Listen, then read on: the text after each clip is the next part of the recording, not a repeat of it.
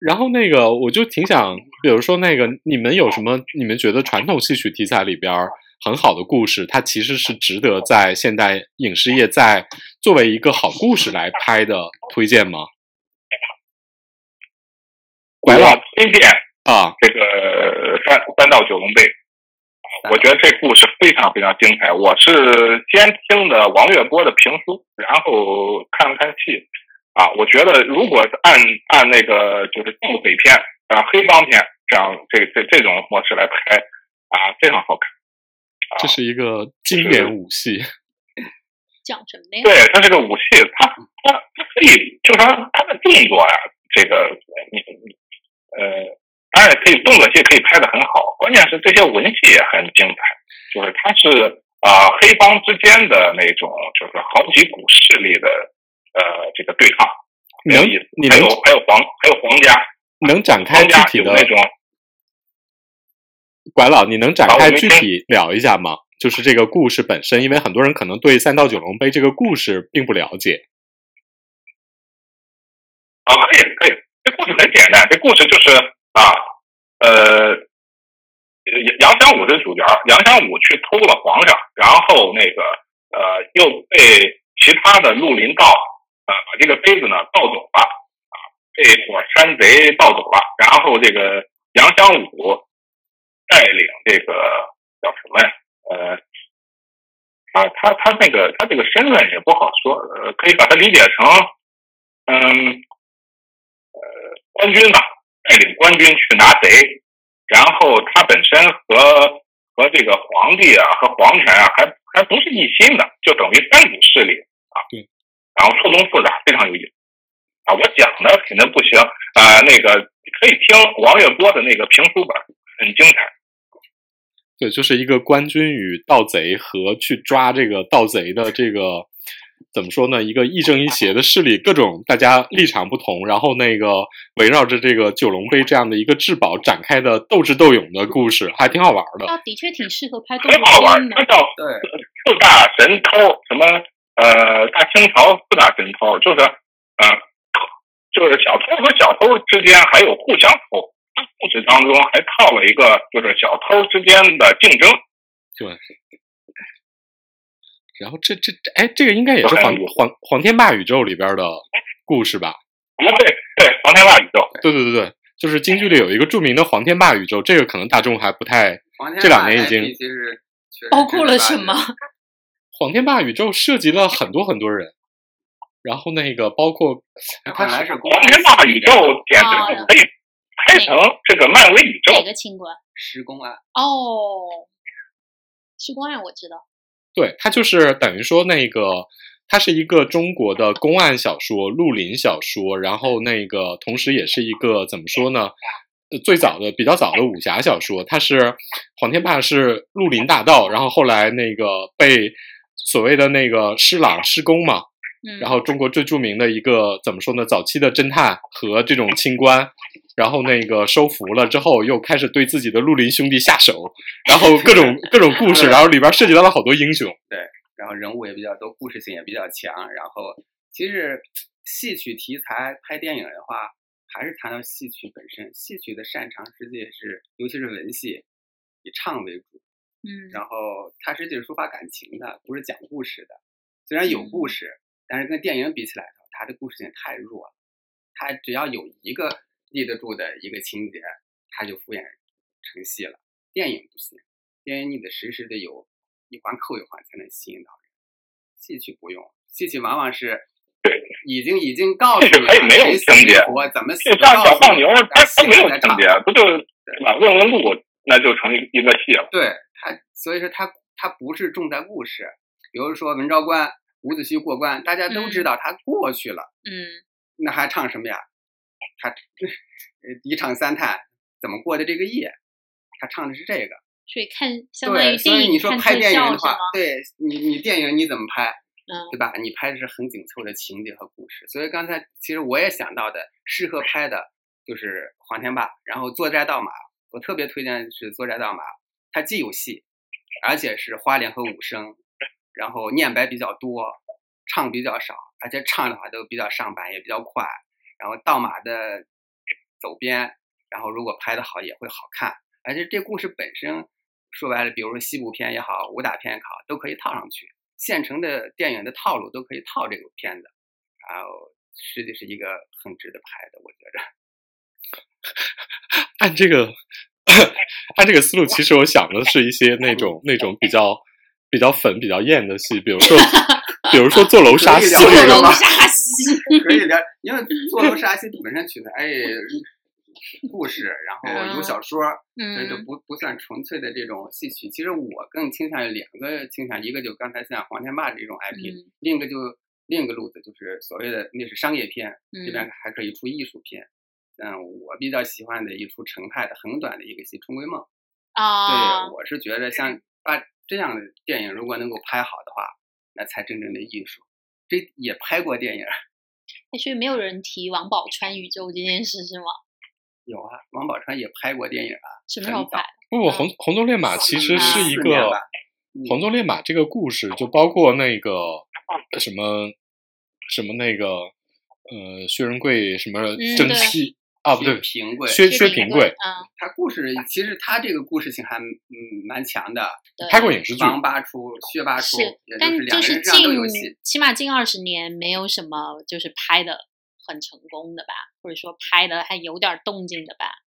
但是这个故事啊，我觉得不太适合在现代翻拍。我这么说吧啊，就是，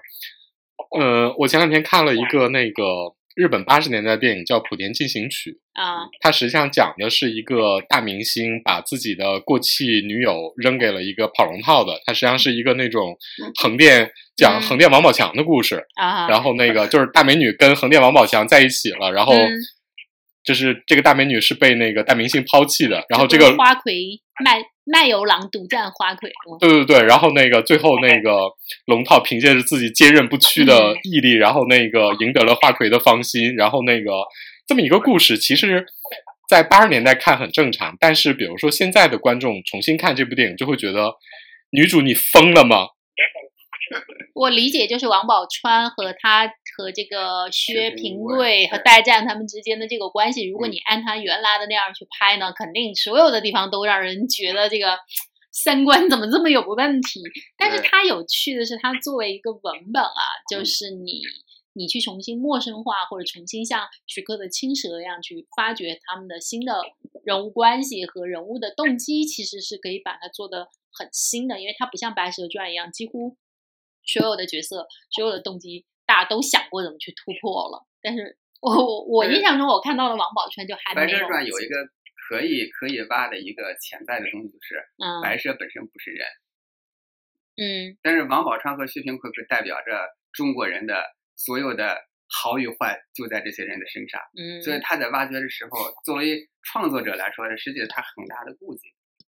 就是非常容易冒犯观众，他可以去？写青蛇怎样怎样怎样了，白蛇怎样怎样，嗯，他敢写王宝钏怎样怎样吗？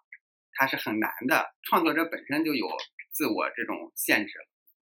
所以这个难度比较大。所以我就说它很有趣，就是因为它特别符合，就是中国人看故事的时候有一个特别重要的快感，来自于道德快感。对。但是王宝钏啊这个故事恰恰就是主打的打这个部分，所以所以如果我这不是敞开想嘛，就是嗯说如果你能够对它进行新的隐喻或者文本解说解说的话，我觉得它是非常容易出来东西的。实际嗯不知道你知不知道这个故事的开始啊？啊我给，稍微讲一点点。因为王宝钏实际现在看到都是彩楼配，嗯然后就是 对啊吴家坡对是不是？但是最开始交代是他为什么看上了嗯薛平贵，实际是他看到了薛平贵在这个当下人的时候，看到他的龙形，嗯，对，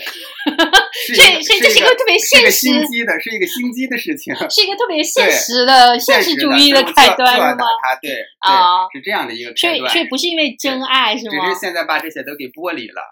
就像《白蛇传》，田汉把《白蛇传》的本子写成这样，实际是把神和怪和仙的这一部分都给剥离了，对他就把妖下了他的爱情的把他妖性的，对因为白白蛇的文本我们今天没有展开说啊，但白蛇的文本实际上是一个从妖性，然后逐渐到女人性，然后到只剩母性的这样的一个一个一层层，但是很有趣是进入了二十一世纪之后，白蛇的这个故事重新又再回到了女人性，就是爱情上，她的母亲身份已经不再被强调了，因为这几版稍微出圈一点的，比如徐静蕾的那一版《白蛇》和那个《白蛇缘起》，这个里面白蛇都是一个少女。都是一个偶像剧少女，因为白蛇其实一直是一个大女主，而且是一个熟女大女主的一个形象，但是她到了这儿呢，突然少女化了，这这个是很有趣的。像像像你说的王宝钏，这个也也应该也很超出大众想象。还逃脱不了时代的印记。《白蛇传》也，白蛇本身还赋予过劳动人民的色彩。不是，就是中国啊，我我想我想补充一句啊，就说这个王宝钏现在有没有现实意义？我觉得有一点儿有啊，什么呢？就是他他想结婚，他爸不愿意。你像我，我想结婚，然后我我那个我我我老婆她她家里啊就不同意。我看这个就挺有这个现实。赶紧八卦看这个热血沸腾，哎，然后最后最后扬眉吐气了，啊，特过瘾。这也也有这个叫什么道德困境啊，是吧？对，就是如果你硬说的话，就是王宝钏是一个封建时代要求婚姻自主的女性。就是他认为他的眼光比他父亲强，对，它其实是一个古代的怎么说呢？风险投资并且成功了的故事。对，这个风投的风险真的很大。但实际上，它讲哎，的他只有一个赛道啊，只有一个标的呀、就是中国古代戏曲里边其实很少讲爱情这件事。他讲的就比如说王宝钏红鬃烈马的故事，那不是一个爱情故事，然后勉强能够算。如果你讲到爱情的话，那那那那只有类似于比如说朴院这种，就是书生和妓女，或者说嗯跟《聊斋》似的那种。它不是不讲爱情，它是就爱情突然就来了，你是说墙头马上吗？就就是一见面就电光火石，然后就看上了，没有过程。对我补充一个细节啊，就是我看到有一些普通观众吐槽说《白蛇传情》这部电影啊，有一点儿非常突兀的地方，就是他们在断桥上，然后那个定了情之后，立刻第二天下一幕就是结婚了，就是大家完全没有什么感情酝酿，然后那个。但是这部电影又又处处，因为这部电影的改编，它把每一折都变成了所谓的情的一部分。但实际上，观众就心想，嗯，你们俩怎么就爱上了？然后然后在断桥上碰了一面，然后你们俩就第二天就结婚了。这就是我刚才，戏曲就是这样，讲爱情的时候就是一上来就爱上，就没有过程，没有理由。但这个这个疑问，我稍微有点儿疑惑，就是有人疑惑为什么孙悟空从五指山下 被唐僧救出来，第二天就跟他上路吗？这这个是这是已经约定俗成，有如公理一样的存在，大家还要求白蛇跟许仙培养半没有点感情吗？你你影视一般都会就是一直在发展感情，直到最后这个感情是一个结果。戏曲恰恰是上来就是这感情就结合在一起了。但白蛇是这样的，白蛇其实它本质上是个家庭戏。如果你从影视剧来说，它不是一个爱情戏。不不，我跟你说啊，就我认为它是是家庭戏，唯一讲的是婚姻。唯一做到这一点的，实际上是《新白娘子传奇》，它真正把它拍成了一个家庭戏，对其他都不是家庭戏。都是情感戏，但实际上，嗯，白其实啊蛇的文本大部分，我觉得它是谈论的是是是一个家庭家庭里的感情。我认为，当然我们我们所谓的家庭戏，不是说那种有一堆人际关系或者是怎么样啊，嗯但是它其实更多讲的是呃夫妻生活的女性的戏。呃，对我我觉得它跟纯粹的恋爱戏就类似于像《牡丹亭》，我认为它是不一样的。因为他到后边有家庭，而且有家庭的来源，你有大量的道德因素在这个里头，就是《白蛇传》是一个，就是尤其到现在我们熟悉的这个版本里，道德因素是非常强的。但比如说早期的宋以前的《白蛇传》，你可以认为它是一个爱情戏。因为他就是看上那男的，我就要跟那男的好，然后呢，好了一段，我可能还想要把你吃了吧，就是这个部分它是纯粹情和欲的部分，它没有太多的家庭生活和道德的因素。但后来越改越改越改，就是道德、家庭、夫妻关系，然后亲子代际的关系，在这个故事。